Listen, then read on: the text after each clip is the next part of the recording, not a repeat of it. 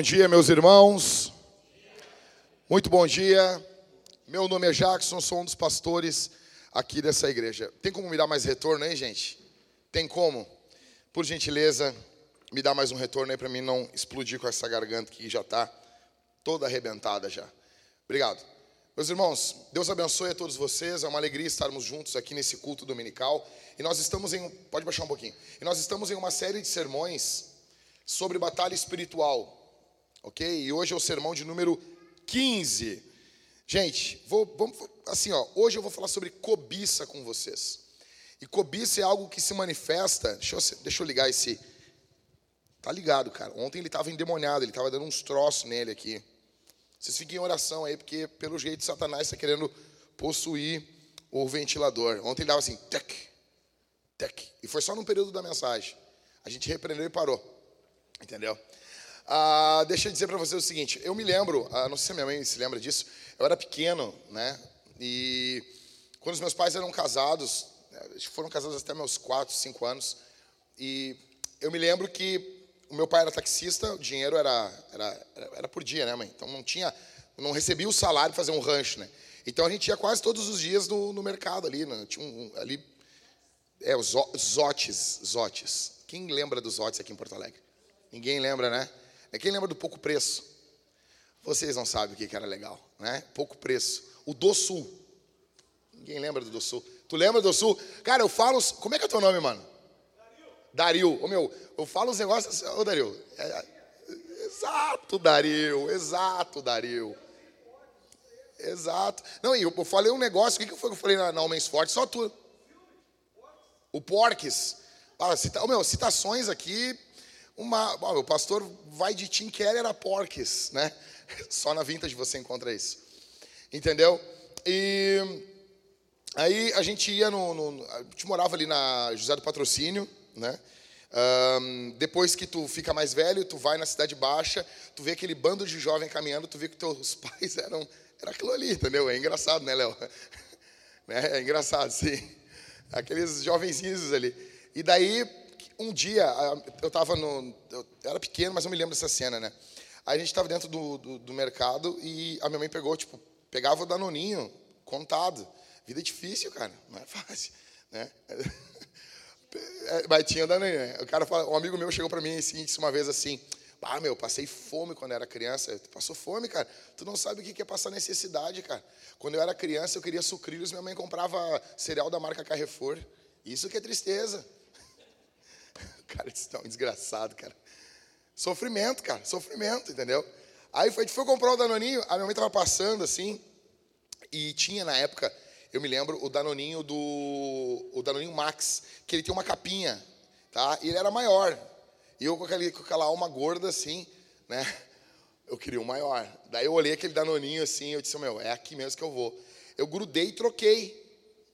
E quando chegou na hora de pagar, não tinha como. Isso que eu fiquei gritando, cara, gritando.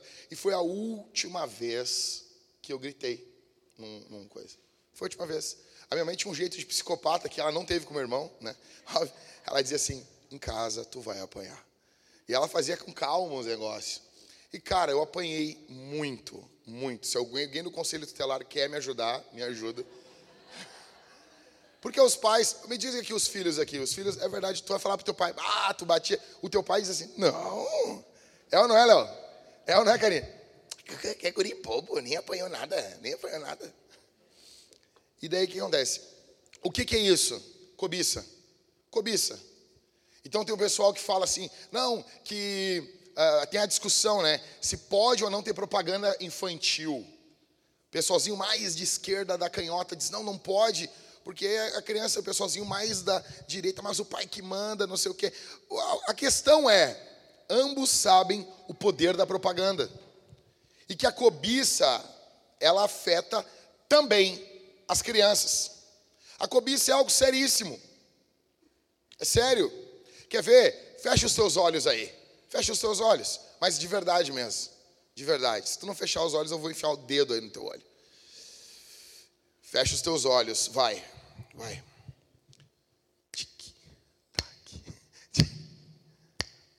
Presta atenção na minha voz. Ah, que isso, né?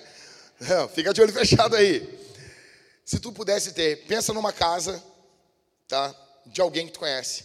Pudesse ter a casa dos teus sonhos. Qual casa seria? Fecha seus olhos, Thalita. Teu carro, o carro. Pensa no carro aí. Eu queria ter um tanque.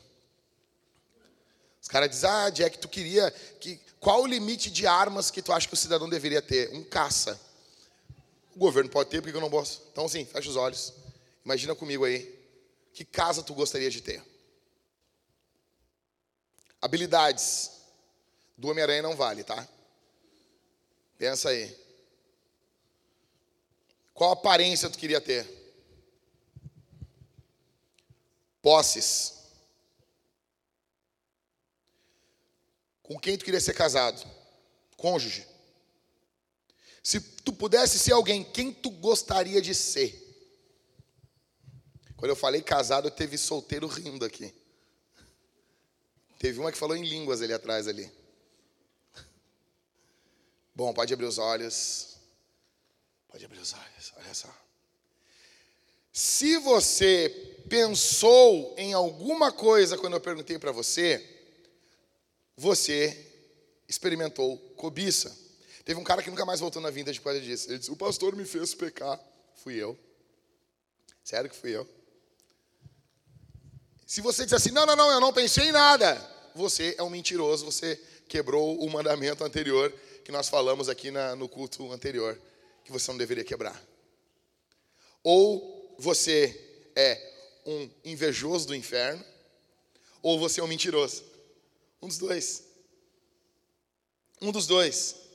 Êxodo capítulo 20, verso 17 diz: Não cobice a casa do teu próximo, não cobice a mulher do teu próximo, nem seu servo, nem a sua serva, nem o seu boi, nem o seu jumento, nem coisa alguma que pertença ao seu próximo. Ele abre dizendo aqui, ó, Deus fala, não cobice a casa. Daí ele vai descompactando tudo que envolve a casa, a esposa, o servo, a serva, o boi, o jumento e nada que pertença ao seu servo. Esse aqui é o décimo mandamento. É a tampa da panela, quando fecha os dez mandamentos. Ao décimo. E só o nosso Deus você encontra em várias religiões mandamentos de comportamento. Faz isso, faz aquilo, não faz isso, age assim.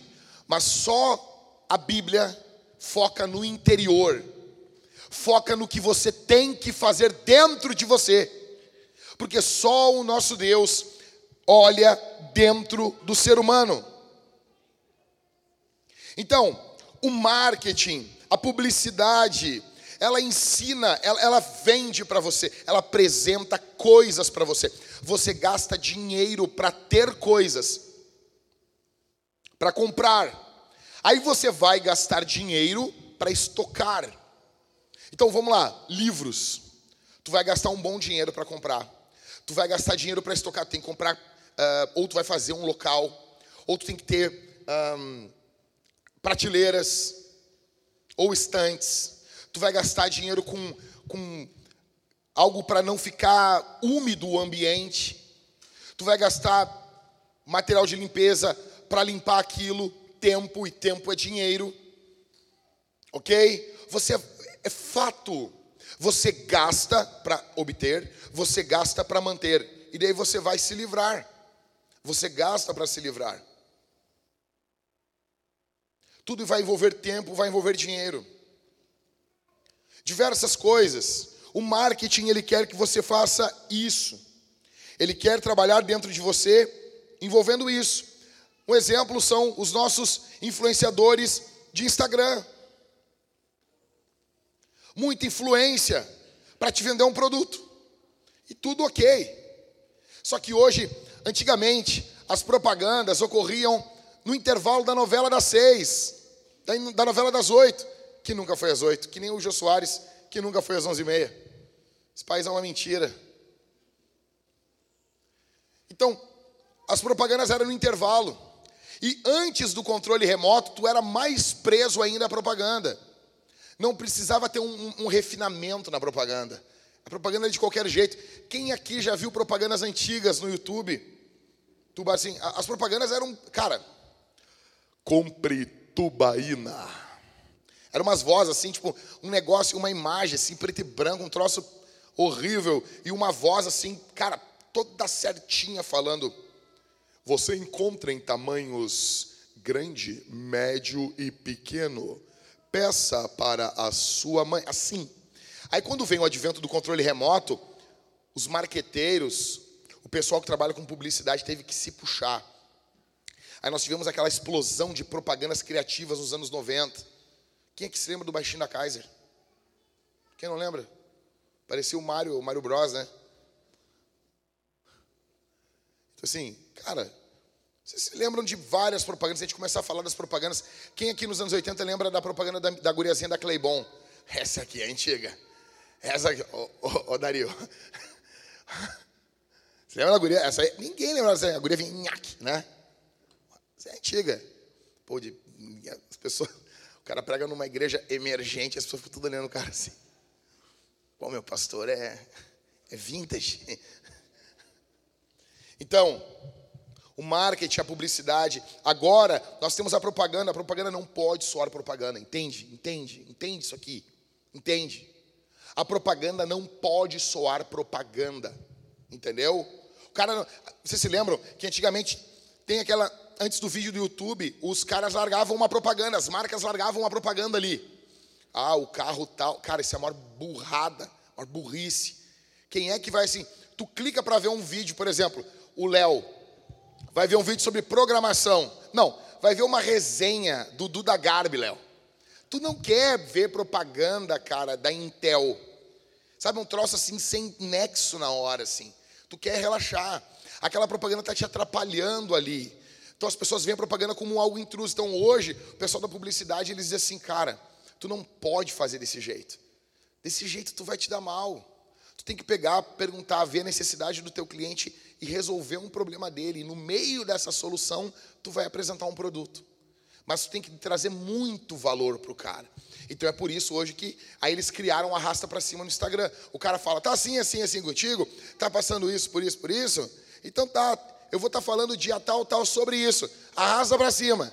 Daí o que acontece? Tu te inscreve no evento, vai ter muita coisa boa ali, e como tu tá uma hora ouvindo o cara, ali ele vai enfiar uma propaganda ali no meio, num algum momento que tu nem nota que é propaganda. A propaganda evoluiu, mas ela sempre vai estar sendo usada nos nossos, nos nossos anseios, na nossa cobiça. Sempre vai ser assim. E, e, entenda que muitos problemas seriam resolvidos se nós não quebrássemos o décimo mandamento.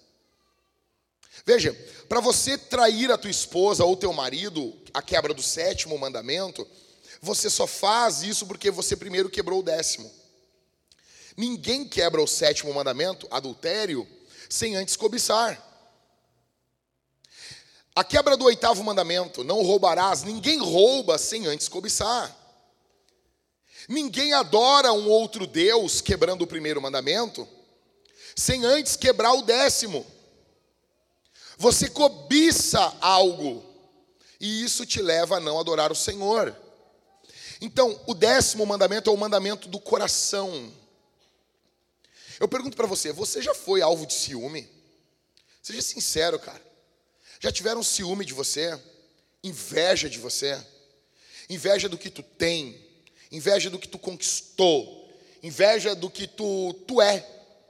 Já tiveram ciúme de você? Parentes com ciúme? Aquele primo que não pode te ver e tem ciúme de ti? Aquela tia, ah, minha sogra, pastor. Sogra é complicada. Você já teve? Você já foi alvo de ciúme? Beleza. Agora vamos, nós, vamos a gente calçar a sandália aqui, o calçado. E você? Você já teve inveja de alguém? Você já, você já invejou? Você já invejou alguém por causa da sua beleza? Você vê uma pessoa bonita, entendeu? E você ficou com inveja. Você já invejou alguém ah, por causa da sua renda, do salário que ganha? Foi muito, muito legal uma vez, nós estávamos, tínhamos um grupo de amigos. amigos do peito, né? E daí surgiu, na época, um, uma, um concurso. E era um concurso, né? Brasil, brasileiro ama concurso. E era um concurso para algum tribunal aí. E o salário era um negócio alto para a época, assim. Tipo, cara, 2000 e 2007, mais ou menos, o salário era uns, era tipo uns 6 mil reais. Eu dizia, ah, mas é alto hoje. Sim, mas hoje esse, esse cargo deve estar ganhando muito mais, uns 12 mil reais. Então, tipo, o poder de, poder de compra de 6 mil reais em 2007 era muito alto. Muito mais alto que hoje, apesar de hoje ser muito dinheiro. E aí eu me lembro que eu disse, e trabalhava seis horas. Eu disse, cara, olha aqui, eu estava conversando com a minha esposa assim, e olha só, amor, trabalhar aqui nesse negócio, fazer, estudar isso aqui, ó, vai sobrar bastante tempo para trabalhar na obra de Deus. E, pá. e nisso, um amigo meu me olhou e disse: Cara, tu não pode fazer isso. Eu, por quê, meu? Porque imagina, meu, tu ganhar todo esse dinheiro. Vai que tu, um amigo teu te inveja. Ele vai ter que trabalhar muito. Cara, e não, eu não estou brincando, isso ocorreu exatamente assim. Cara, ele vai ter que se matar trabalhando para ter as mesmas coisas que tu, ele não vai ter tempo para a família dele. O meu, o cara foi longe assim, sabe? O cara fumou uma maconha. Você entende isso, cara? Então, assim, velho, você já, já,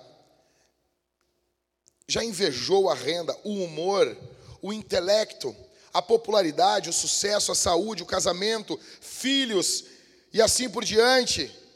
Como que é o teu relacionamento com essa pessoa? Você critica essa pessoa pelas costas? Quando você tem a oportunidade de rir, de fazer piada, você denigre, você fala. Não, uh, denigre pode falar ainda, tá bom, gente? Fala o que é uh, denegriu, tá? Por favor, vai plantar batata. Você gostaria que essa pessoa sofresse algo? Você gostaria que essa pessoa perdesse algo? Entenda, isso é cobiça. Vamos tentar descompactar aqui mais ainda.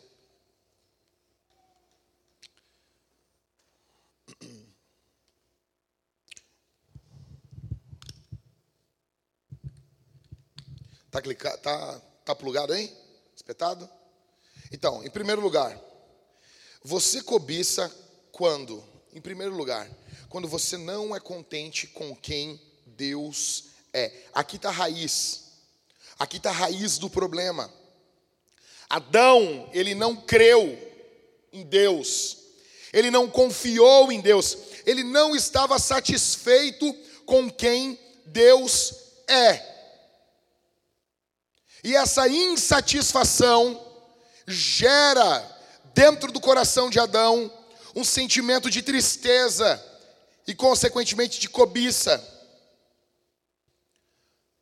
Grava isso no teu coração. Se nós quebrarmos os mandamentos da primeira tábua dos dez mandamentos, que são quatro, os quatro primeiros mandamentos, quais são?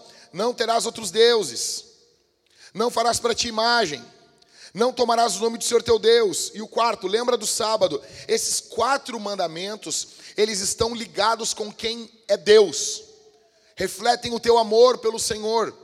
Os demais seis mandamentos, chamados mandamentos da segunda tábua, eles são um resumo do teu amor ao próximo. Ou seja, honra teu pai e tua mãe, não matarás, não adulterarás, não roubarás, não dirás falso testemunho e não cobiçarás. Esses últimos mandamentos, eles estão se referindo ao amor ao próximo. Pode ver, se você amar o próximo, você vai honrar o papai e a mamãe que são as pessoas mais próximas de você no início da sua vida.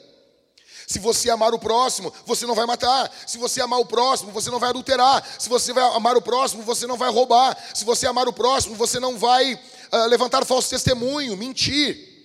Se você amar o próximo, você não vai cobiçar o que é do próximo.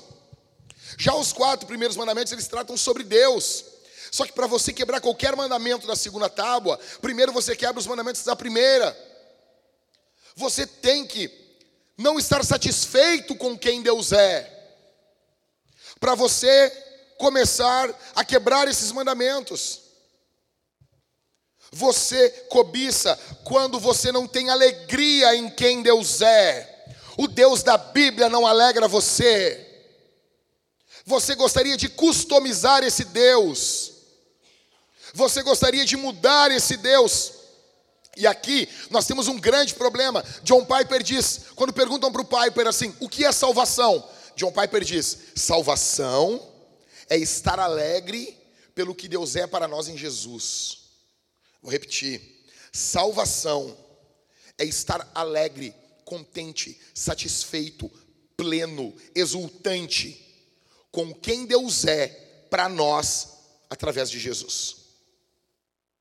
Se você está contente, satisfeito com quem Deus é para você em Cristo, você é salvo. A cobiça ocorre quando não há, a pessoa não está contente com quem Deus é. Existe constantemente na sua mente uma desconfiança de quem é Deus. A pessoa está constantemente desconfiando, achando que Deus está tramando contra ela, achando que Deus está preparando algo ruim para ela, achando que a vida dela do jeito que está não está bom, porque Deus quer destruir com ela. Há um descontentamento em Deus, há um pensamento que Deus é vaidoso, que Deus é orgulhoso. E quantos que estão aqui já não pensaram isso? Quantos que estão aqui essa manhã já não pensaram, pô, ah, mas é tudo para Deus, toda a glória é minha, ah, mas ele é vaidoso, né? Ah, ele é orgulhoso, né? Ah, me adora, ninguém vai tomar minha glória, barará, barará. Me perguntaram essa semana, alguém teve coragem de perguntar, porque as pessoas pensam isso e não perguntam. O cara vive anos na igreja e não pergunta um troço desse. Aí perguntaram assim, ô pastor, Deus não é orgulhoso, egocêntrico? Aí eu disse assim, cara, primeiro, as pessoas não entendem por que, que eu não posso buscar minha glória e Deus pode buscar dele. Primeiro de tudo, velho, quem é a tua glória? Tua glória, tua importância, teu peso. Tu tem 7 bilhões de pessoas no mundo iguaizinhas a ti. Por que, tu vai buscar a tua e a dos outros? É todo mundo igual. É todo mundo igual. Indignidade diante de Deus. Valor do ser humano é igual. Valor criacional. Somos todos iguais. Ok? Então tu não te distingue de ninguém em composição, em essência. Ninguém. Aí, vai buscar a tua glória? Em segundo lugar, Deus ele é único. Não tem outro Deus. Não tem outro Deus. Então, se Deus não buscar a sua própria glória, cara, ele vai ser um idólatra porque nós devemos buscar a glória do ser mais glorioso do universo. Todos devemos olhar para toda a criação e pensar em alguém mais glorioso. Qual é a pessoa ou coisa mais gloriosa da existência? Quem? Deus. E Deus, quando olha para tudo, ele também só vê quem? Deus. Logo, Deus tem que buscar a glória dele. Porque se Deus não buscar a glória dele, Deus buscar a glória de qualquer outra coisa, Deus se torna um idólatra. E a glória de Deus é o nosso bem. Quando Deus é glorificado, existe ordem. Então, veja, existe um pensamento dentro de você, e esse pensamento foi plantado pela serpente. Eu pergunto: você ama a Deus? Você está satisfeito com quem Deus é? Você está satisfeito?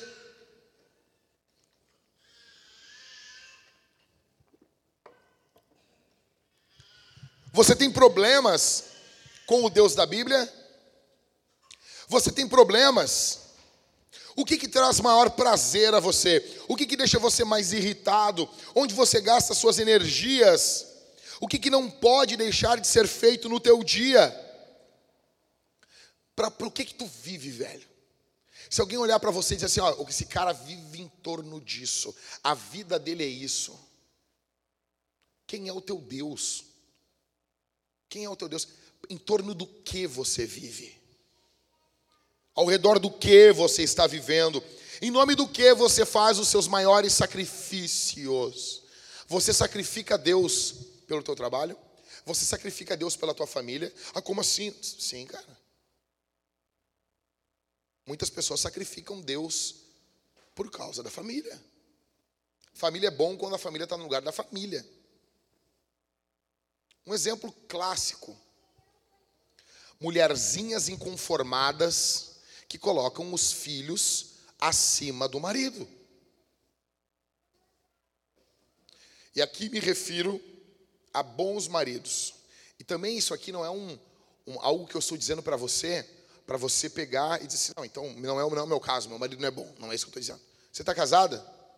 Então teu marido é bom. Você não fez nada que seja indigno, que leve você a não poder ficar mais com ele, você tem que colocar o seu marido na frente dos seus filhos. Primeiro o teu marido. Não, mas homem tu encontra em qualquer um, qualquer lugar. É aí que tá. O tipo de homem que tu te relaciona, tu encontra em qualquer lugar. Esse é o teu problema. Tu vai buscar macho no, no, nesses bailão da vida. Aí tu encontra em qualquer lugar mesmo. E tu também, meu, meu chapa. Tua filhinha, queridinha, não vem antes da tua mulher. Primeiro vem a tua esposa. Não, mas filho é para a vida toda, mulher encontra qualquer lugar. Essas mulheres que tu te relaciona aí, tu encontra qualquer lugar mesmo. Essas mulheres fedendo a bebida e a cigarro aí no cabelo. Esse cheiro de desgraça. É esse aí mesmo. Quando você ama os teus filhos na frente do teu cônjuge, amar envolve expectativa. Você vai largar uma expectativa do tamanho de um adulto sobre uma criança. Você esmaga a criança. Já viram essas mães que ficam assim em cima, vigiando o filho assim? É um troço doentio. Pessoa não se desenvolve. Porque meu filho é minha vida. Deus me livre, rapaz. Tá louco? Sai, Satanás. Quantas pessoas fazem isso? Quantas pessoas? Mundo está em desordem. Não há uma ordem no amor. Quer saber? Eu coloquei ontem no, no Twitter, né? Quer saber como teu pai te ama? Olha como ele trata a tua mãe. Olha como teu pai trata a tua mãe. É desse jeitinho que o teu pai te ama. Ok? Escuta isso. Como teu pai trata a tua mãe revela o amor do teu pai pela casa, pelo futuro, pelos filhos. Aí lá um, um, um rapazinho, aí eu penso que são amores diferentes. E é tão legal falar são amores diferentes.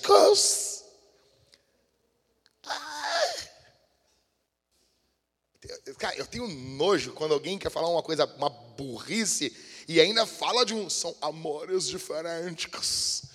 Velho, deixa eu dizer uma coisa: Jesus pensa diferente. Jesus falou: aquele que ama pai e mãe mais do que a mim, não é digno de mim. Logo, existe uma escala de amor. É óbvio que envolve diferença do amor. Por um, por um filho, tu vai ter três tipos de amor. Por um marido, tu vai ter quatro tipos de amor, tu vai incluir o eros, o amor sensual, o amor erótico.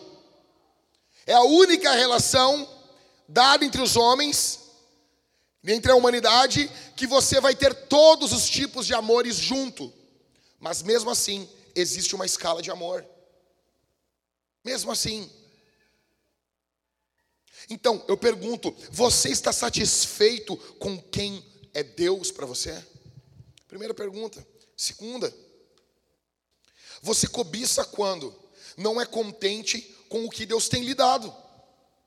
Deus tem dado coisa para vocês. A cobiça é, um, é, é um, uma indignação com o que Deus dá para você. É uma, disposição, é uma disposição do coração sempre ingrata, ingrata, ingrata, ingrata, ingrata, ingrata, ingrata, ingrata. Não existe nunca alegria exultante com o que você tem. Sempre você caminha achando que deveria ter mais. E deixa eu dizer uma coisa para você aqui essa manhã: você deveria ter exatamente o que você tem. O teu trabalho, o que você produz, rende para você exatamente isso. É isso que você tem que ter. Se você quer ter mais, você tem que se humilhar diante de Deus, buscar sabedoria, estudar e produzir mais. Gerar mais valor na vida das pessoas. Você sempre acha que merecia ou que Deus deveria dar algo a você. E com isso, você não aproveita as bênçãos que Deus tem te dado, e isso vai dando um enorme cansaço na alma da gente. Entenda, se você lidar com os problemas do seu coração, você vai lidar com os problemas do seu comportamento. Se você lidar com, se você destruir a cobiça dentro de você, você vai resolver muitos e muitos problemas. A maioria aqui, gente, não tem nenhum problema com dívida. Teu problema não é com dívida, teu problema é com a cobiça. Não há nada de errado em termos de termos coisas boas. Você pode ter, querer ter coisas boas, não tem problema nisso. Mas você tem que ter alegria com o que você já tem. Vamos, vamos pegar um negócio aí? O Cris está aí? Não? O Cris está de novo aí. Ô Cris. Ô Cris, que isso? Que, que momentos. Bota aí o aplicativo aí, tu, tu deixou salvo já, né? O Cris é xarope, hein?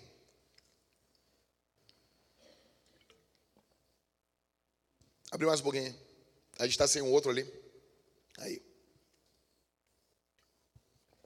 Gente, já mostrei isso aqui, mostrando de novo para vocês. O que, que é? Olha o tamanho desse aplicativo, 0.1 mega. Tá bom? Minúsculo. Tá? Uma música aí vai ter o que? Em torno de uns 7, 8 mega. Uma música. Esse aplicativo aqui, ele tem 0.1 mega. Qual o valor dele na Apple Store? 999 dólares com 99 centavos. Mil dólares. 1K. Mil dólares por um aplicativo com o nome Eu Sou Rico. O que esse aplicativo faz? Nada. Ele é uma esmeralda bem bagaceira, chinelona. Ah, negócio meio, meio bregão assim. Que quando tu abre o teu iPhone, aquela esmeralda fica girando. Só isso. É um aplicativo para você mostrar que você é rico. Cara da Karina. Karina indignada com o Marcos porque ele não desenvolveu esse aplicativo antes. A última vez que eu consultei, 80 pessoas no mundo haviam comprado. Então vamos fazer um cálculo aqui, bobo. Vamos lá? 80, vamos, vamos, vamos multiplicar aí pelo. Vamos fazer a conversão, porque a gente está no Brasil, vamos converter. Assim que as pessoas ficam loucas. Porque primeiro todo mundo fazia a conversão, né? Daí começou as, as pessoas a explicar: não, tu não faz conversão. Existem momentos que tu não faz conversão. Se tu ganha em dólar. Eu vi ontem um cara fazendo conversão lá da Europa o cara botando diesel no carro, lá está muito mais. O valor está muito mais alto que aqui. Aí o pessoal, como tu é burro! Tu está fazendo conversão, seu burro! Eu, cara, não, cara, mas ele recebe em real, meu, ele tem que fazer a conversão, velho. Aí o pessoal se acha muito esperto, né? Não se faz a conversão. Oh. Ai, só tu sabe disso, espertão. Converte para mim aí, por favor, Cris. Multiplica aí 80 vezes 80 mil, né? Vezes uh, o real. Quanto que daria isso em, em reais? O valor do dólar, né? Quanto aí? Alguém achou antes? 240 mil. Hã? 440 mil. Cara, cara, quase meio milhão de reais. Quase meio milhão de reais. Por um aplicativo que qualquer pessoa consegue desenvolver. Atenção aqui, fica tranquilo. Você tem noção disso? Eu sou rico. O que, que é isso? Isso é cobiça. É por isso que as igrejas pregam o evangelho da prosperidade, porque as pessoas não estão satisfeitas com quem Deus é. Porque as pessoas não estão, não estão satisfeitas com o que Deus tem dado a elas. Elas são eternamente insatisfeitas. O Éden causou esse efeito em nós. Nós carregamos uma insatisfação dentro de nós. Você está nesse momento insatisfeito com seus filhos, insatisfeito com a sua esposa, insatisfeito com seus amigos, insatisfeito com a igreja, tem uma enorme insatisfação. Está todo mundo querendo sempre coisas novas. Sempre coisa nova, sempre uma vida nova. Ok? Você, você entenda, você não vai ser mais feliz por ter mais parafernalhas.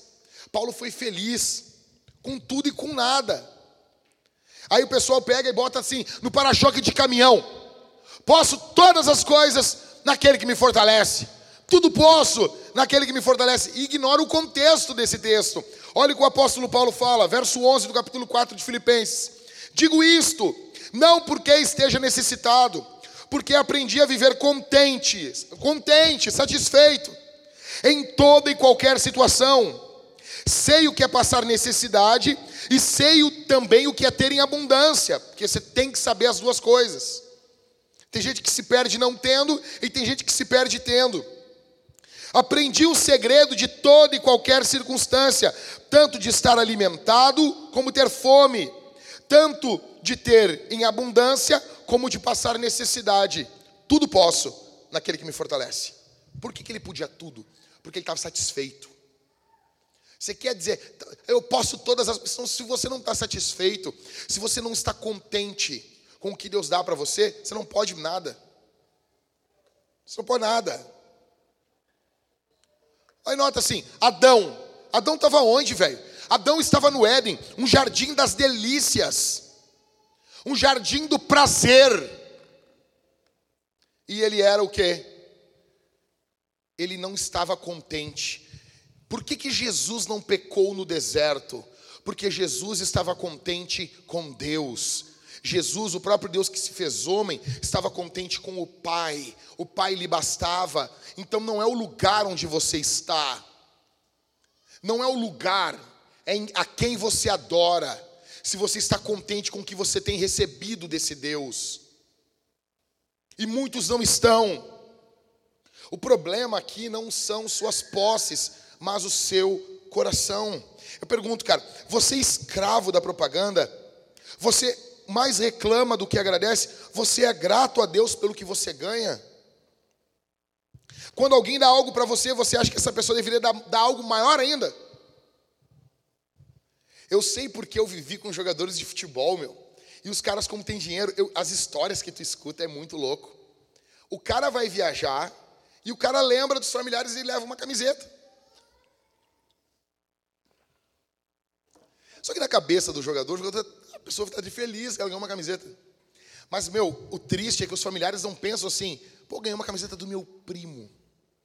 Ele foi na Disney e lembrou de mim, estava caminhando lá e trouxe uma camiseta para mim.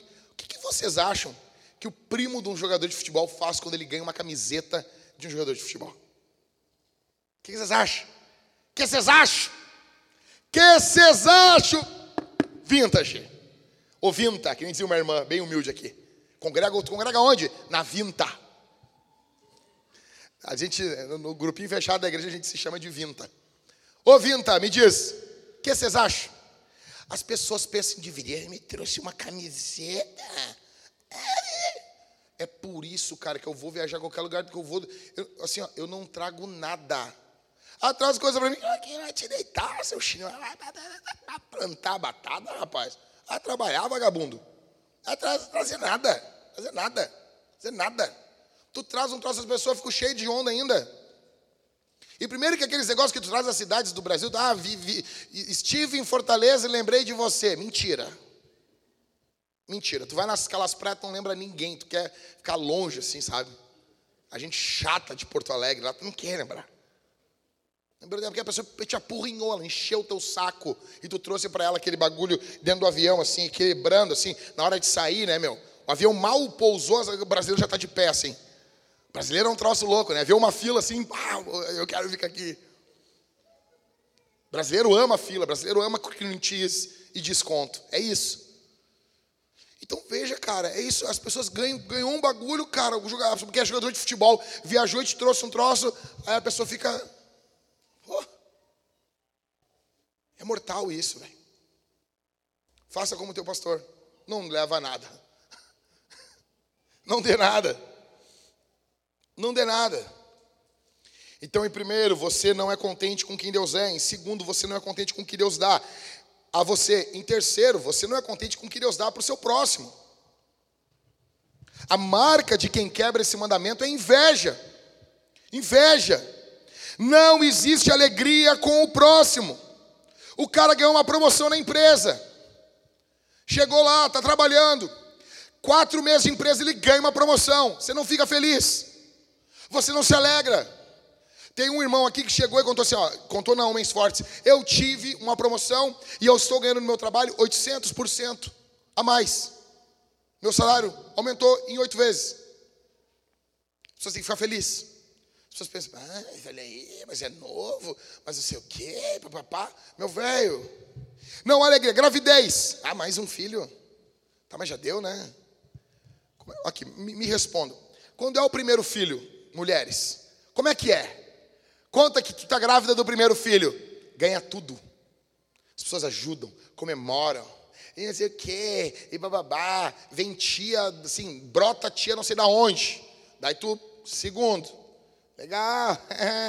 Aí no terceiro já vem com a piadinha, não tem TV lá em casa? Não tem TV na tua casa? Ela não é assim? É assim. Tem. Tem que responder assim, tem, mas a gente faz sexo com a TV ligada.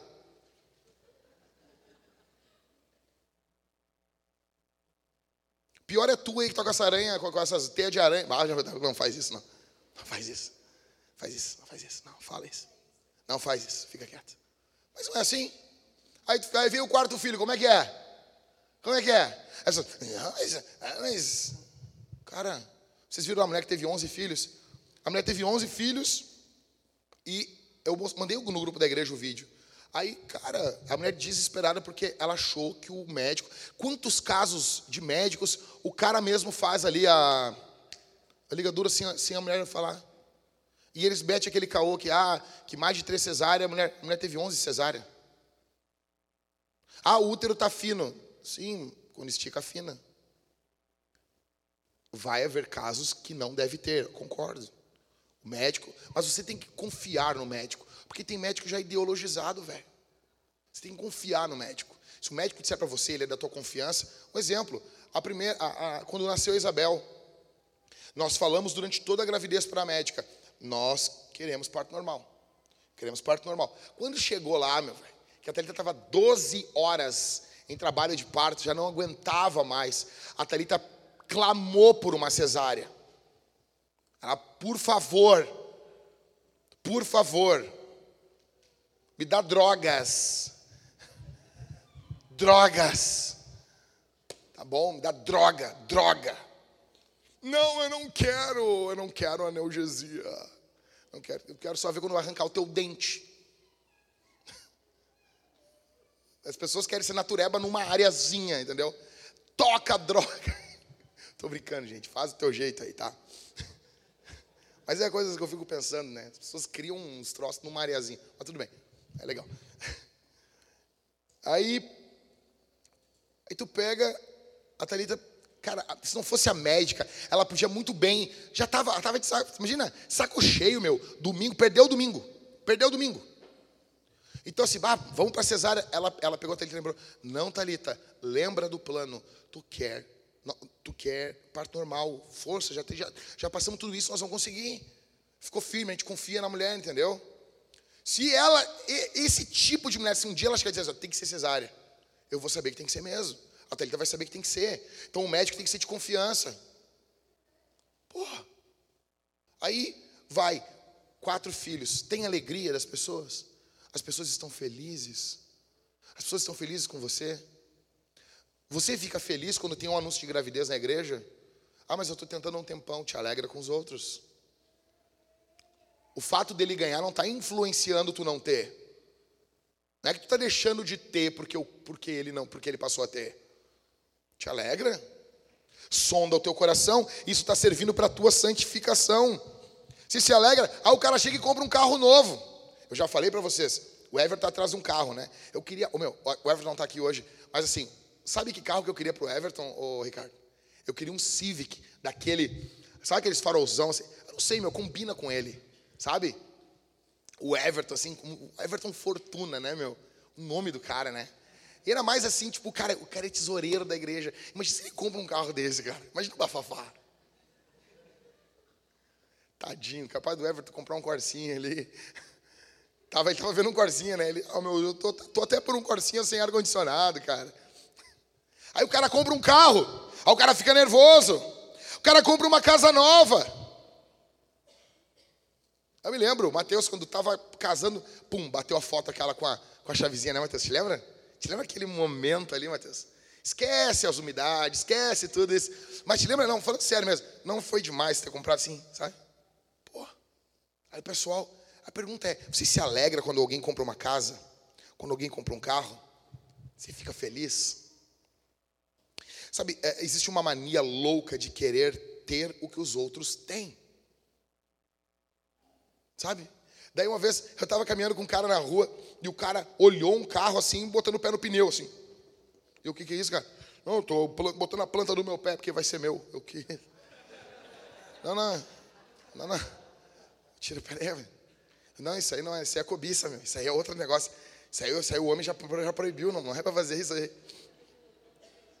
O cara botando pé, imagina os crentes botando pé nos carros, meu. Tu recém lavou o teu carro, o crente, pum, bota o pezão ali, meu. Fica ali, Raider. Havaianas. Havaianas de pau. Imagina. Os caras querem ter tudo. E eu não estou falando aqui sobre negócios. Ah, tá à venda, vamos comprar. Isso é uma coisa. Isso é uma coisa. Agora, outra coisa é a cobiça. Entenda.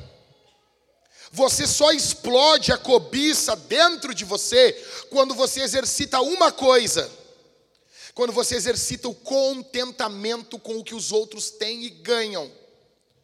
Quando você quer o que o seu pai quer. Quando você não fica se vitimizando. E quando vai chegar a minha vez? Talvez nunca. Dorme feliz. Cara, pergunta: vai todo mundo se formar na faculdade aqui? Vai todo mundo. E tem a Uniriter, meu, e tem a Uniriter de administração. Os caras pegam os caras na rua ali, botam para dentro. Por favor, estuda aqui. E mesmo assim vai ter os caras que não vão conseguir. Quantas pessoas fizeram. Vamos ser sinceros, cara. Quantos, quantos, quantos advogados não dirigiram um Uber para ti essa semana? Não é verdade? Não é advogado. Ah, vai fazer direito. Ah, você vai ser o orgulho da família. Não deu. Não passou na OB. É office boy de escritório de advocacia. É isso. Aí não adianta te parar na balada segura e tu querer dar carteiraço nos homens. Eles vão te prender. Sabe? Então assim, vai ter vários que não vão conseguir. Vai ter vários. Ah, qual é o teu sonho de bar? Eu queria ter uma casa própria, queria dar uma casa para minha mulher. Queria, fazer, queria construir uma casa. Entendeu? Mas, tipo, bah, meu, se eu seguir vivo, o ano que vem eu tô fazendo 40. Já devia ter acontecido antes isso, né? Né, Léo? Eu vou na casa do Léo lá, o Léo tem um baita de um terreno gigantesco, casa própria. Eu disse, oh, Léo, como é que é essa sensação aí? E aí? E talvez eu nunca tenha. E aí, se eu nunca tiver? E aí? Quero, vou, vou me esforçar. E aí? Mas e se não der? E você? Se, se talvez você nunca conseguisse formar, nunca, nunca conseguir, se esforça, luta. Gente, eu sou o coach desmotivacional. Eu só estou falando a realidade. Vai ter vários aqui que vão conseguir, vai ter vários que vão. Talvez você vai dobrar o seu salário, você vai ficar. Sim, mas vai ter vários que não vão conseguir. Essa é a vida, meu velho. Você vai ficar o quê? Cobiçando os outros. O fato de alguém ter não muda, não vai mudar para você. Não muda. Olha o que diz Romanos 12, 15: alegrem-se com os que se alegram e chorem com os que choram. Olha a ordem: primeiro você se alegra com quem está alegre e depois você chora com quem chora. Existem muitas pessoas que deixam, quando você está sofrendo, vai, você vai ter muita gente para estar tá do teu lado, vai ter muita gente para estar tá junto com você quando você sofre.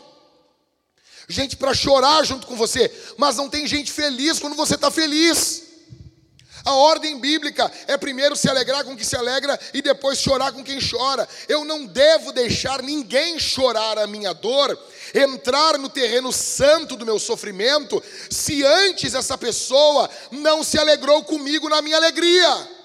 Porque senão eu estou convidando o diabo para estar tá comigo, vivendo comigo. Não deixa. Não deixa. Gente que não se alegrou com você, chorar a tua dor. Isso é sério. Em primeiro, cobiça é quando não estamos contentes com Deus. Segundo, cobiça é quando a gente não está contente com o que Deus deu para a gente. Em terceiro, cobiça é quando a gente não está contente com o que Deus deu para o outro. Em quarto, cobiça é quando você convida demônios e o inferno para dentro da sua alma. Se pelo contrário vocês têm em seu coração inveja, amargurada, sentimento de rivalidade, não se gloriem nisso, nem mintam contra a verdade. Essa não é a sabedoria que desce lá do alto, pelo contrário, é terrena, animal e demoníaca. Pois onde há inveja e rivalidade, ali há confusão e toda sorte e toda espécie de coisas ruins. Mas a sabedoria lá do alto é primeiramente pura, depois pacífica, gentil, amigável, cheia de misericórdia e de bons frutos, imparcial e sem fingimento. Entenda, Tiago, o irmão mais, o irmão mais novo de Jesus, o, o irmãozinho de Jesus, está dizendo para a gente que aonde tem sentimento de rivalidade, aonde tem um coração invejoso, o que nós estamos vendo é uma manifestação de uma sabedoria demoníaca. Pega isso, velho.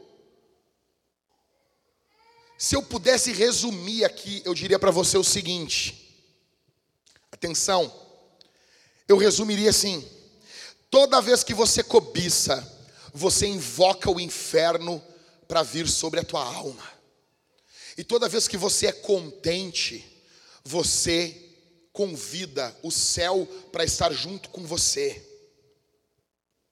Quando cobiçamos alguém, alimentamos o nosso ciúme, sabe?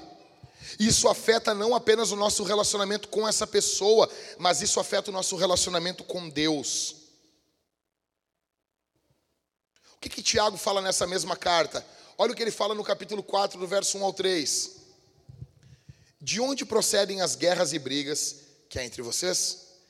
De onde, senão dos prazeres que estão em conflito dentro de vocês?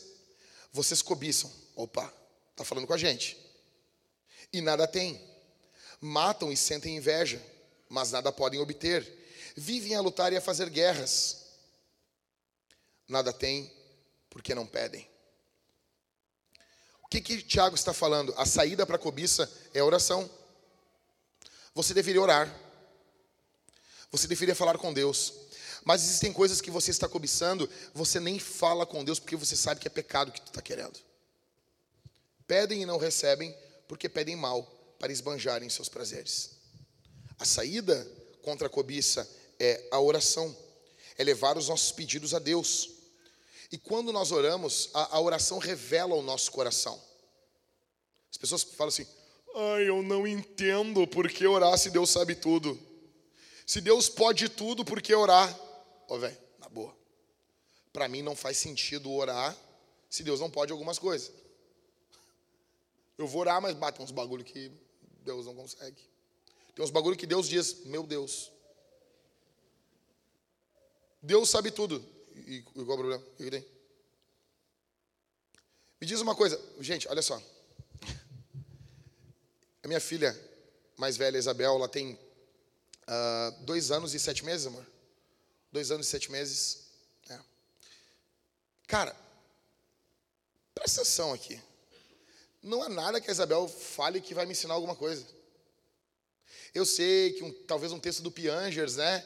Ele vai dizer que aprende.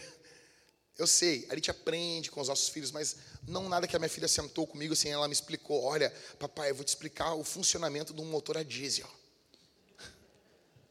Não teve isso. Entendeu? Agora, não tem nada que ela. Mas eu quero ouvir a voz dela.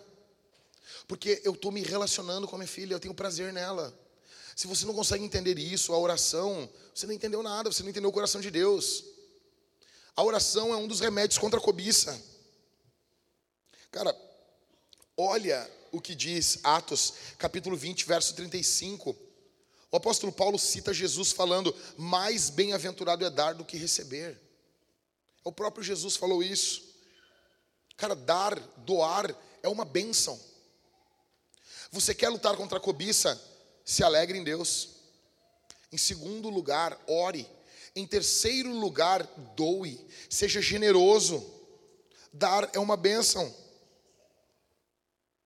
Deus é a pessoa mais generosa de todas e, portanto, Ele é a pessoa mais abençoada. O oposto da doação chama-se cobiça. A cobiça leva você a, primeiro, acumular. Você vai acumular coisas. Você vai guardar coisas.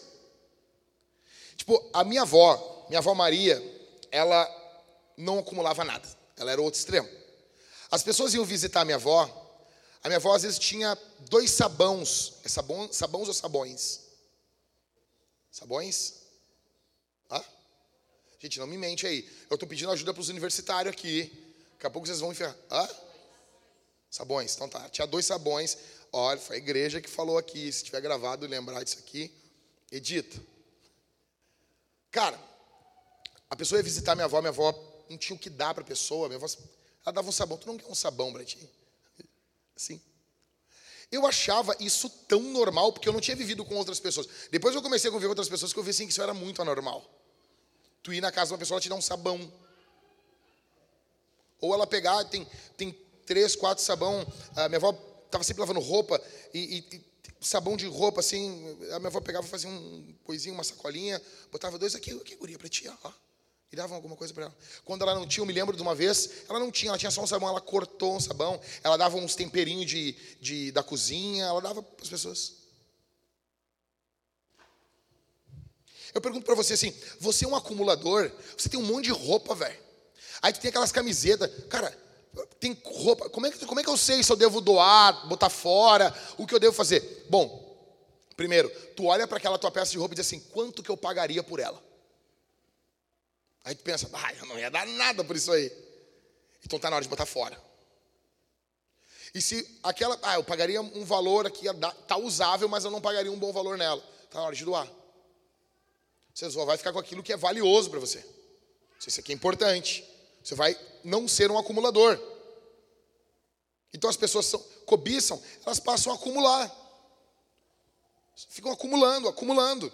Segundo, você vai roubar. Ah, mas sabe por que, que muitos aqui não roubam? É apenas porque você é crente. E você tem o freio do espírito. Porque que vários poderiam roubar. Você olha, você gostaria de pegar assim. Você, e você já até quebrou isso no teu coração. Isso não é brincadeira, gente. Em terceiro, não doar. Que biblicamente quer dizer não amar. João 3,16. Porque Deus amou o mundo de tal maneira que deu o seu Filho unigênito, para que todo aquele que nele crê não pereça, mas tenha vida eterna. Essa doação, ela é motivada pelo amor. Você não doa biblicamente porque você não ama. Eu, eu falei isso com os líderes aqui da igreja. Nossas ofertas e dízimos semana passada elas foram terríveis, terríveis. Isso acumulou para essa semana. Hoje nós temos que recolher aqui. Nós temos o aluguel da igreja para pagar depois de amanhã. Nós temos que recolher 14 mil reais nesse final de semana. Tá bom? E é louco que vai chegando no final do ano, era para as ofertas e dízimo da igreja aumentar, elas diminuem. Tu vê o tamanho da cobiça nas pessoas. Se você oferta proporcionalmente o que você ganha, quando você ganha mais, você oferta mais. É óbvio. É óbvio. Se você ganhar 30% a mais de férias, sua oferta e seu dízimo aumentam 30%. Por quê? Você é generoso conforme que você ganha.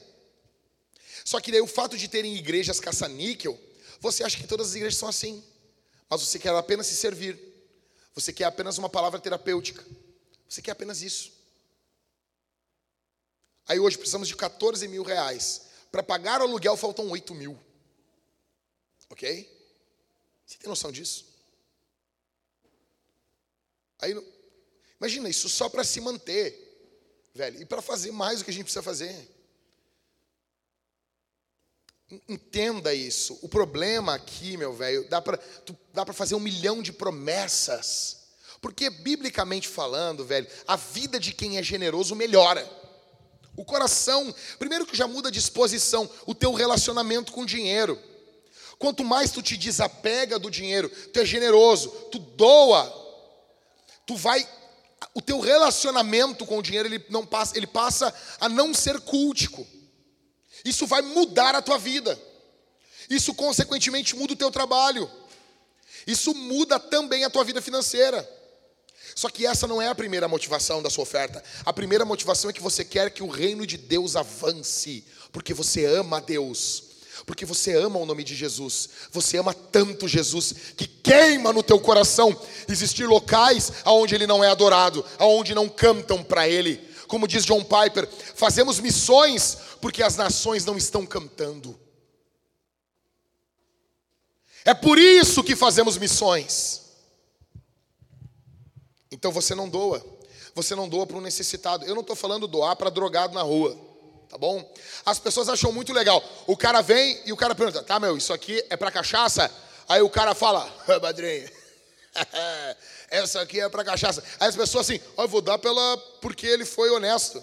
Mas como assim, velho? Eu não consigo entender. O cara falou para mim, eu estava indo doar o dinheiro pro cara, o cara, não, essa aqui é para cachaça, já não vou doar. Já não vou doar. Já não vou doar. E tira a mão do carro, não vou doar. E deu, acabou. Acabou, não vou doar. Por quê? Porque é para cachaça. Ah, quer que ele minta? Não, cara. O cara chegou no centro lá, ah, eu estou precisando de tal coisa, não sei o quê. Está precisando do quê, cara? O que está precisando? O que está precisando? Não, eu tenho que. É que assim, ó, eu preciso de uma passagem. Sempre assim, né? Sempre assim. Tu precisa pegar o ônibus aonde, cara? Aonde? Daí o cara, eu tava, eu tava o quê? Era na Salgado Filho. Eu tenho que pegar o ônibus ali, meu, no Largo Glênio Pérez. Eu vou contigo lá. Eu vou contigo lá, meu. E eu vou passar meu tri lá, na época. Fui caminhando com o cara, e o cara ah, chegou lá, não, mas é que eu, eu me lembrei, eu tenho que ver meu primo, e sumiu. Te lembra, Mateus, primeiro ano da Vintage, o cara chegou contando uma história triste. Não, é que eu preciso de tanto para o meu filho, não sei o quê, para os remédios, meu filho tem câncer. Eu, sério? Quanto que falta? Falta 30 reais, eu tenho tanto aqui. Tá, me dá esse tanto aí. Me dá aí. Dá, rapidinho. Dá. Como assim? Tá, me dá aqui, cara. Me dá esse dinheiro aí. Eu vou te, eu vou te dar inteiro. Me dá aqui. Não, tá, tá, na, tá na minha casa. Tá na tua casa? Beleza, vamos lá então. Entra no carro ali. Botei ele no meio, botei dois guris, um guri de um lado, outro do outro. Fomos de cinco, de quatro levando ele, né? Nós quatro, mais o cara no meio ali.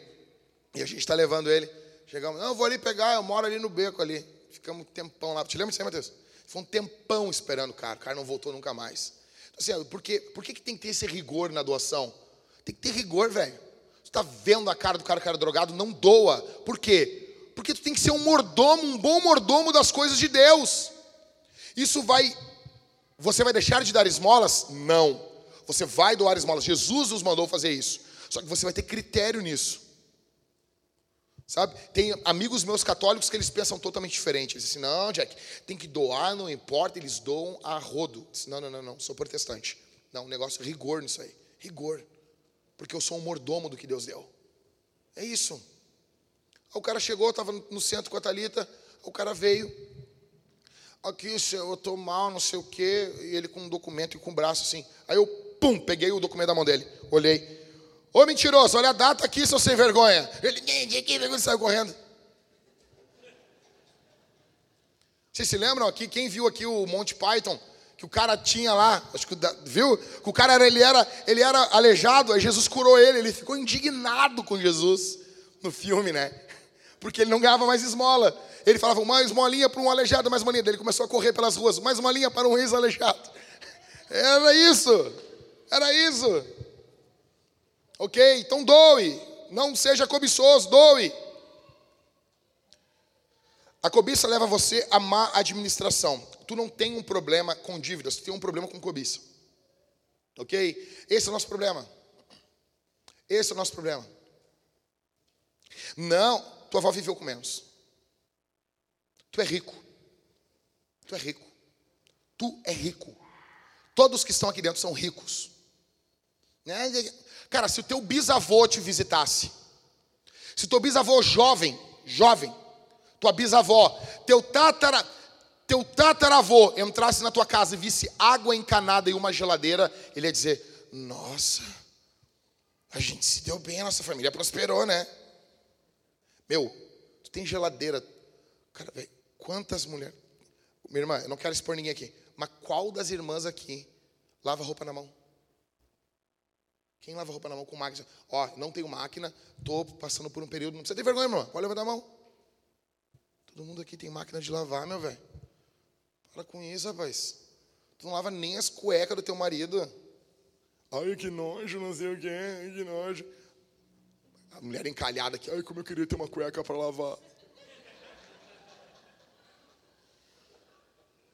Tu tá aqui, sabe? Tu não lava nem as meias, cara. Não lava, tipo, eu, não, sabe, sabe? Só joga ali. Os bagulhos saem meio encardidos da máquina e a tua família vive assim. Azar. Azar. E tu fala, eu não boto a mão, sei o quê. Tá bom? Aí teu filho com a camisa cinza no, na segunda no colégio. Era branco. Tá cinza, né? Porque ela não bota a mão. É isso aí. É isso aí. Sou rico. Quando a gente fala assim, vamos doar nossas riquezas, a gente se perturba, porque rico é sempre o outro. Sempre o outro. Vocês vê o Felipe Neto falando, nós temos que taxar as grandes fortunas. Por que você notou que as pessoas sempre pensam assim, não, o rico é o outro. O Felipe Neto acha que não é rico, ô Ismael. Tu tem noção disso? Na cabeça dele, ele não é rico, cara. Tu entende isso? Só que, biblicamente falando, tudo que nós temos são riquezas. Tudo, tudo. Então, o problema com essa má administração, você você está encalacrado por culpa tua, porque tu nasceu sem dívida nenhuma. Tu nasceu sem dívida nenhuma. Teu CPF não tinha dívida nenhuma. Ok? Quinto. A cobiça leva você a destruir relacionamentos, vai destruir teu relacionamento com Deus e, consequentemente, vai destruir teu relacionamento com o teu marido, com a tua esposa, com os teus filhos, com os teus amigos, com os teus parentes, com a igreja, em geral. E último, para encerrar, você cobiça quando é influenciado e imita os demônios. Beleza, eu falei de cobiça, o que isso tem a ver com batalha espiritual? Para encerrar aqui. Gente, onde começa a cobiça? cobiça começou no céu. Satanás não estava contente, satisfeito com quem Deus é. Satanás viu a glória de Deus, Satanás viu uh, os privilégios de Deus, da sua glória, do seu ser divino. Satanás não estava contente com a adoração que Deus recebia. Satanás não estava contente com a posição dos outros anjos. Satanás não estava contente com quem ele tinha.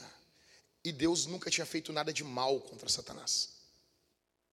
A cobiça ela é um ato infernal e é um espírito de esse, esse descontentamento. E daí a Bíblia nos diz que Satanás vem para a terra e junto ele traz esse descontentamento com ele.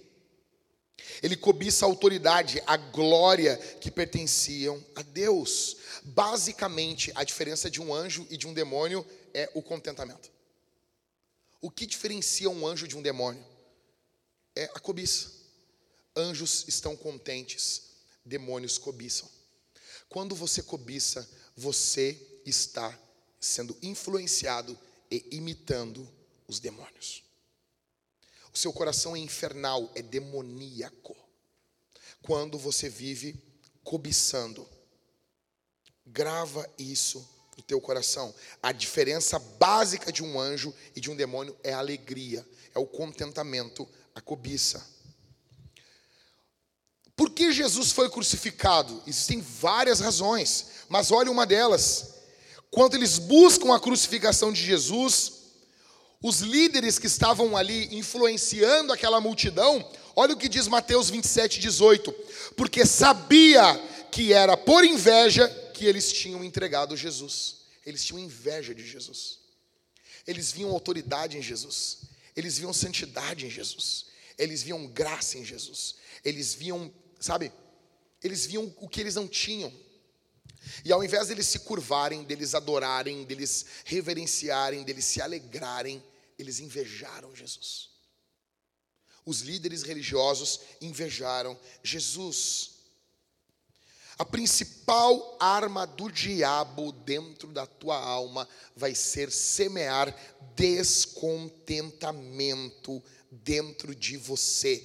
Se você está com a alma lotada de descontentamento, saiba, você está ouvindo o guizo da serpente faz muito tempo. Talvez a tua casa está infestada de demônios. Talvez os teus relacionamentos, talvez as tuas conversas, talvez as risadas, talvez assim, sabe, as coisas que você fala, você acha que está falando e você tem demônios junto com você, apenas soprando no teu ouvido e você reproduzindo isso com as tuas amizades. Relacionamentos que envolvem cobiça, envolvem demônios. Então, quando se juntam para falar, sabe, quando há essa ironia, quando tem essa ironia, quando tem, ah, mas também o fulano, mas olha aí, fulano, a fulana tá bem, olha a fulana aí. Isso é demoníaco. Demoníaco. E para você vencer isso, você vai ter que exercitar o teu contentamento. Você vai ter que exercitar o teu contentamento. Ok? Para encerrar. Três coisas que você precisa saber antes de beber refrigerante. Primeiro, Deus é um pai amoroso. Eu vou falar sobre isso semana que vem. Mas só uma pincelada aqui. Olha o que diz 1 Timóteo 6,17. Exorte os ricos desse mundo que não sejam orgulhosos. Isso aqui é uma carta de quem para Timóteo? Hã? Paulo. Timóteo é pastor de uma igreja, concorda? Em Éfeso, tá? Paulo está mandando uma carta para explicar ele como é que ele vai pastorear. Falando para exortar quem aqui? Então quer dizer que dentro da igreja tem? E tem pobre também. Veja, existirão ricos na igreja e você tem que ser contente. Você não, você, ele não é obrigado a dar um presente caro para o teu filho no Natal. Nós teremos ricos congregando na nossa igreja. Agora estou falando de rico, no termo popular que a gente conhece. Um dia teremos pessoas ricas na nossa igreja. E essa pessoa, essas pessoas não serão obrigadas. E você tem que ter contentamento. Então, exorte os ricos desse mundo que não sejam orgulhosos. Olha, primeiro, a gente entende que tem ricos dentro da igreja. O pastor tem que exortar essas, essa gente para eles não serem orgulhosos. Olha, olha isso aqui que, que brutal. Nem depositarem a sua esperança na instabilidade da riqueza Cara, aí vem o Flávio Augusto e fala que estabilidade não existe. Todo mundo, uh, que fantástico. Pô, meu, Paulo já estava falando isso há dois mil anos atrás. A riqueza é algo instável. Você está entendendo?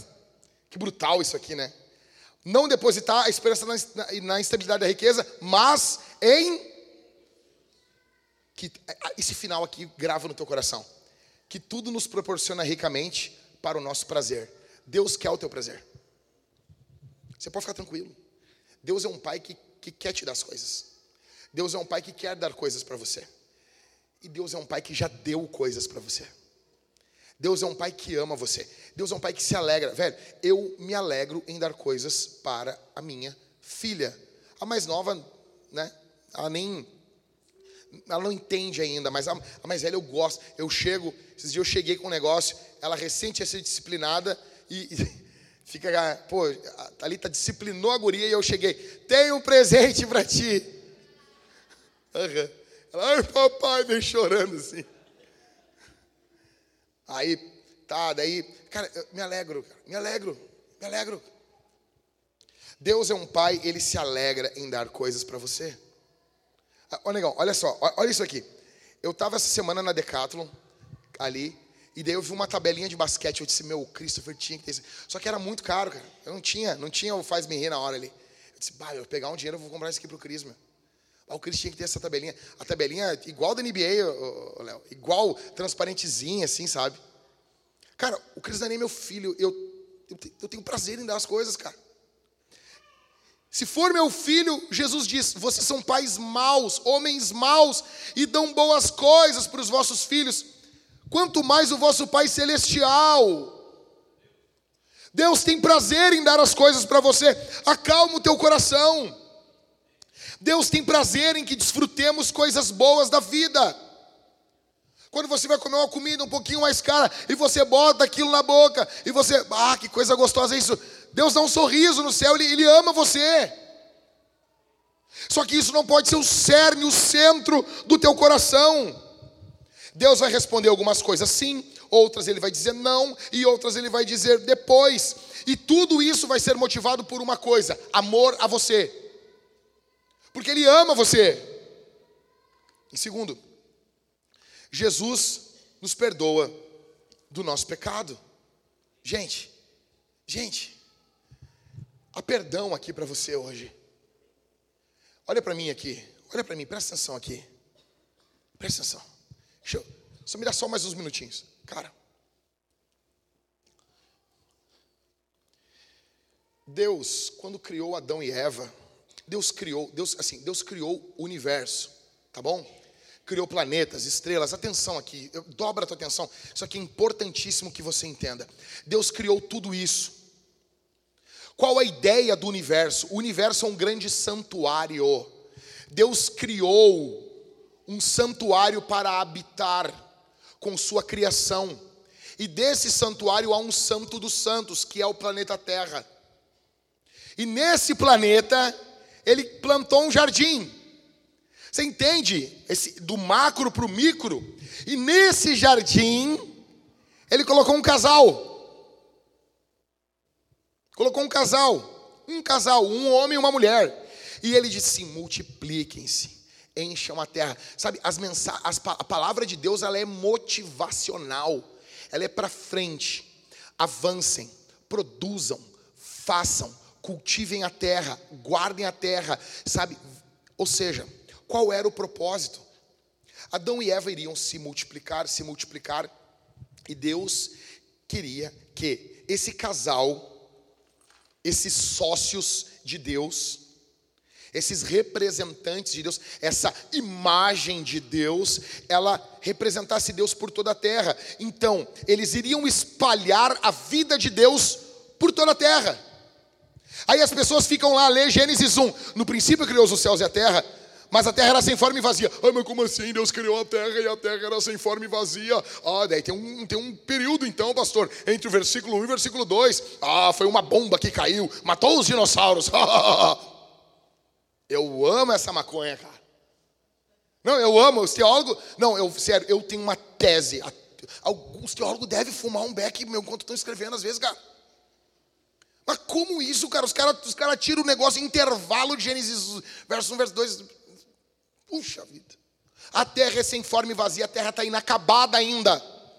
A terra não está pronta. Ele fez a terra e a terra não estava pronta ainda. Mas Deus viu que era bom, era bom, mas não estava pronto. Então essa não estava pronto, não estava terminado, não estava consumado. Então Deus bota o casal e esse casal, junto com Deus, eles vai, vai consumar essa obra. Toda a terra vai se encher do conhecimento da glória do Senhor. Então eles iam sair do jardim. Tipo, Deus ia enviar eles, vão agora para fora do jardim. Iam sair do jardim. E a vida do jardim iria se espalhar por todo o globo. E haveriam cidades e haveriam uh, uh, uh, ruas, tecnologia, isso tudo aconteceria sem o pecado. Só que em Gênesis 3 ocorreu um problema. A serpente enganou os nossos pais. Eles ficaram descontentes. E o que, que ocorreu a partir daí? Eles saíram do jardim? Saíram. Só que agora o que está se espalhando pelo globo é o que? Caos, destruição. Meu, a gente não consegue fundar uma cidade. Onde a gente bota a mão, a gente destrói. Tu vai fundar uma cidade, tem competição, tem cobiça. Tu funda uma empresa, os caras estão brigando, tem cobiça. Tu planta uma igreja, as pessoas brigam entre elas. Tudo que a gente bota a mão, a gente está ferrando. Nós temos um vírus dentro de nós. E não é o Covid. Nós temos um vírus chamado pecado dentro de nós. E nós temos esse toque de Midas, só que as coisas não viram ouro, as coisas viram morte quando nós colocamos. Então nós vamos espalhando a morte, aonde nós andamos, nós espalhamos morte. E agora nós estamos, agora o globo está tomado de pessoas, a humanidade está crescendo, vai crescer mais, e tem que ocorrer isso. Tá bom? O globo, o mundo não está povoado ainda. São pequenos focos, é um foco aqui, é um foco ali. Cara, é ridículo as pessoas dizer que, sabe? São grandes centros. E a maior parte do mundo não está habitada. vai crescer, querendo fazer políticas públicas contra isso ou não, as pessoas vão fazer sexo. Acabou. Acabou. Não tem. O jeito que Deus criou as coisas, não tem método contraceptivo que segure, velho. Uma hora vai, uma hora não tem. Entendeu? Cara, entenda isso. Hoje nós estamos espalhando caos. Então, há dois mil anos atrás, meu, há dois mil anos, isso não é muito tempo em história do mundo. Há dois mil anos atrás, um homem veio aqui, pisou os pés aqui no Oriente. O nome dele era Jesus. Ele veio como um bebê, velho. Ele veio, ele cresceu, ele não pecou. Ele mesmo disse: Quem de vós, me convence de pecado? Ele andou, ele, ele curou, ele pregou, ele ajudou, ele alimentou, ele ressuscitou mortos, ele fez o bem, ele bateu nos caras dentro do templo e ele foi morto. Depois, ao terceiro dia, ele ressuscitou, ficou 40 dias com os apóstolos, subiu para o céu, e dez dias depois ele enviou o seu espírito sobre 120 pessoas. Pedro assume o púlpito, prega, 3 mil se convertem. A igreja já tem praticamente aí 3 mil pessoas. E isso está crescendo há dois mil anos. De forma imperfeita? Sim, de forma imperfeita, mas está crescendo. E nós temos essa nova criação, velho. Vocês notam que o reino de Deus, o reino de Deus era para se espalhar por Adão e Eva, por todo mundo. O reino de Deus estava ali, consciente apenas dentro daquele jardim, iria se espalhar. Então o pecado se espalhou, tudo, daí agora vem Jesus, 120, e começa a se espalhar, é uma nova criação. É por isso que o apóstolo Paulo chama isso de uma nova criação, um novo homem. Quem é o novo homem? O novo homem é o cristão, nascido de novo em Cristo Jesus. É uma nova criação, com novos anseios, com novos desejos. Então, a cobiça não faz parte do reino de Deus. Você precisa destruir a cobiça. Eu falei ontem para o Vintage Kids, para o Ministério do Vintage Kids aqui ontem, falando sobre os valores do reino, porque crianças são importantes para nós, são valiosas para nós. Você precisa destruir a cobiça.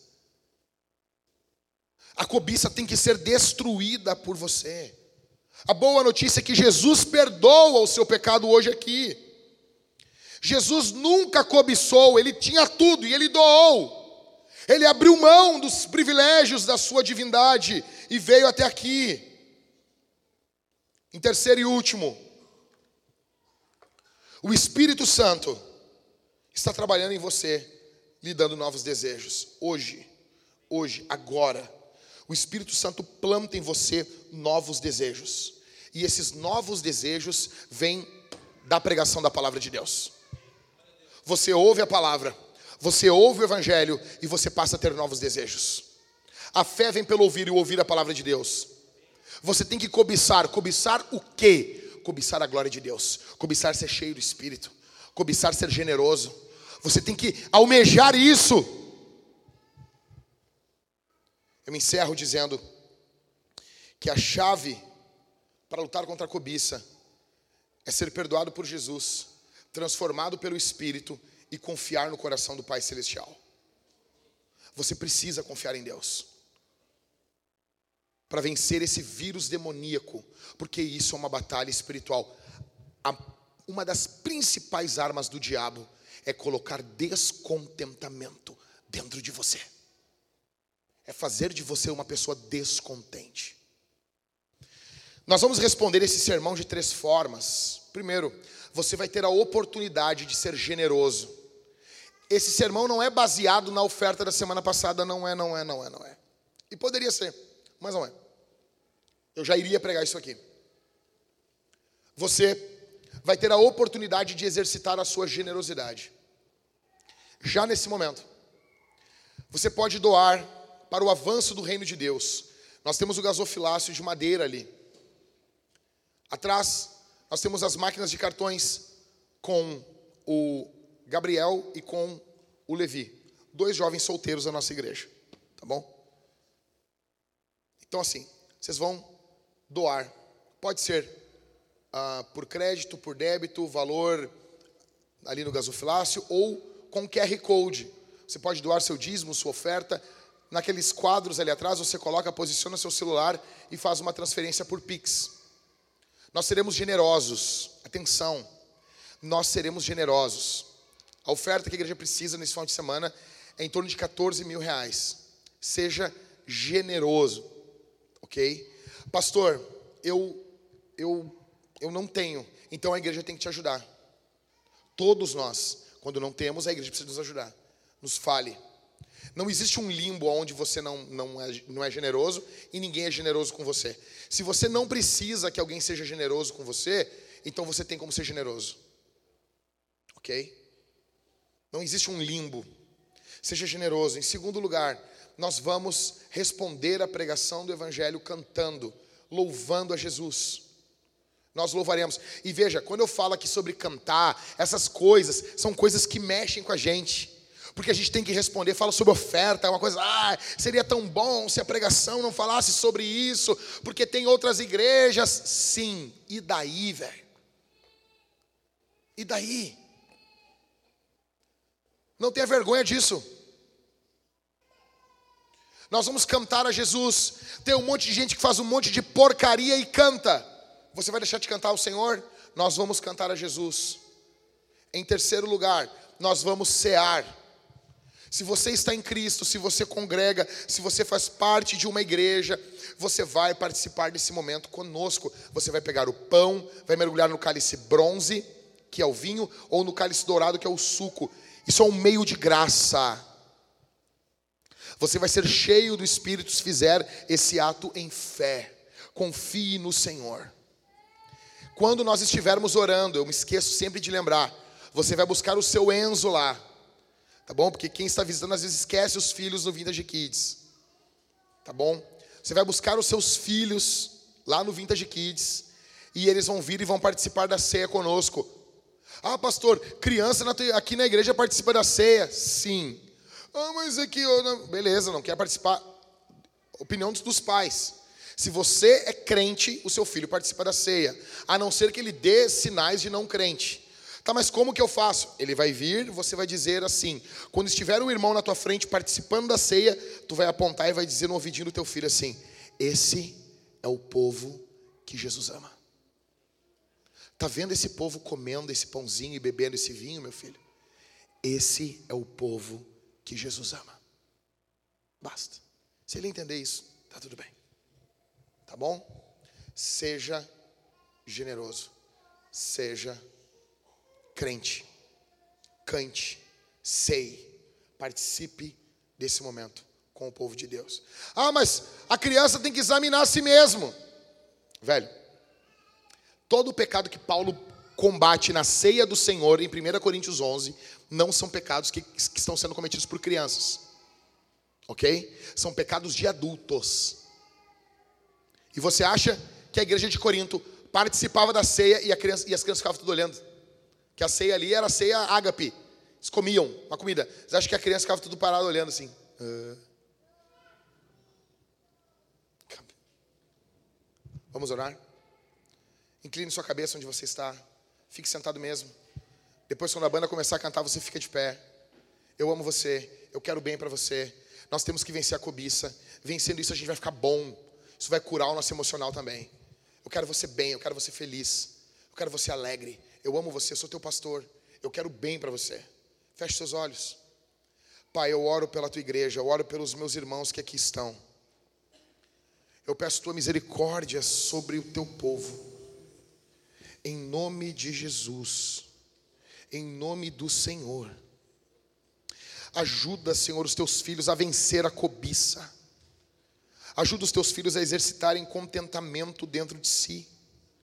Quantos que estão aqui que não são contentes, que não são alegres, que não estão felizes, em nome de Jesus, em nome do Senhor, que haja contentamento aqui que haja alegria, que haja vida, em nome de Jesus, em nome do Senhor. Faz a tua obra, derrama teu espírito. Ó Deus, quantas pessoas não estão aqui, estão lutando contra um sentimento de inveja, talvez sentimento de inveja com pessoas que ela até, até mesmo amam, Senhor. Ajuda os meus irmãos que estão aqui, Senhor. Ajuda o teu povo. Levanta o teu povo no nome de Jesus. Em nome de Jesus. Que isso seja repreendido, que isso seja destruído, Senhor. Na cruz. Verte o teu sangue sobre o teu povo aqui, eu peço, Senhor.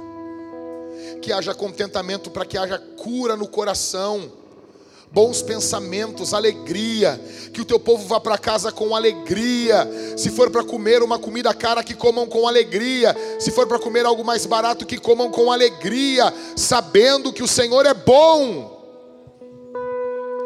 Em nome de Jesus. Em nome de Jesus. Que tua graça esteja sobre o teu povo que vai ofertar, que vai dizimar, que será generoso que vai lutar contra a avareza do seu coração, que o teu povo aqui seja liberto das garras da avareza, do Deus Mamon, que tenta aprisionar o nosso coração, colocando a nossa confiança no dinheiro, em nome de Jesus, em nome de Jesus.